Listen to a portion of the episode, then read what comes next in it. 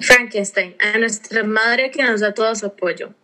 Frankenstein consiste en un hombre llamado Víctor con, este, con, excesivos conocimientos en ciencias naturales, cuya obsesión es darle vida a un cuerpo muerto. Este pasa años inquiriendo y experimentando sobre este tema. Sin embargo, poco sabía que esta acción. Víctor, con pocos años, empieza a leer libros sobre la ciencia y la física. Su amor por estos temas comienza a aumentar conforme va creciendo.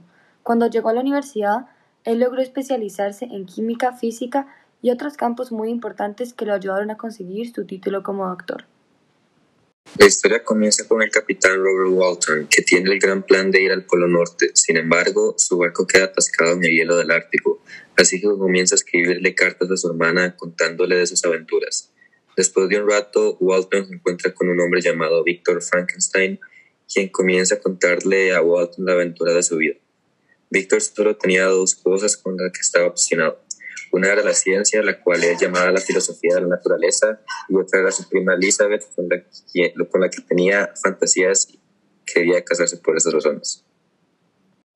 Víctor logra crear a un ser humano a partir de los restos de otras personas que sacó un cementerio, creando como él lo describe como un ser humano perfecto y con mejor cualidades físicas a las de un ser humano normal.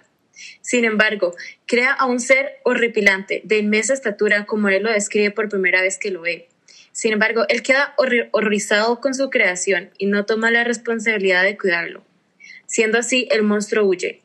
Este es tratado de mala manera por, las demás personas por su, por su aspecto horripilante, lo cual hace que tenga que esconderse en el bosque, donde lentamente empieza a tener una percepción de lo que sucede a su alrededor aprendiendo a sobrevivir en los bosques. Y luego este empieza a estudiar y ver cómo se comportan las personas al esconderse en el cobertizo de una casa, estudiando la manera en que se comporta la familia que vive ahí, donde éste aprende a hablar y algunos sentimientos humanos como la alegría, felicidad, tristeza y enojo.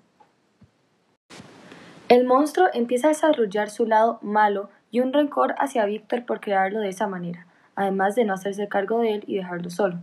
Desde esos momentos el monstruo empieza una serie de actos sangrientos matando al hermano menor de Víctor, haciendo que la culpa caiga en Justine, quien cuidaba del hermano menor y ésta sea puesta en pena de muerte. Las reacciones negativas de la sociedad hacia el monstruo empiezan a afectarle, por eso este pide a su creador, para que le fabrique una pareja ya que se siente solo y melancólico. Víctor le niega su demanda y esto causa una ira inimaginable en él tanto así que el monstruo le promete que el día de su boda estará al lado de él. La creación, cumpliendo su promesa, mata a Elizabeth y desde ese momento Víctor empieza su cacería del monstruo. Cuando alcanza, Frankenstein no se encuentra en su mejor condición, entonces el barco de Walton lo rescata.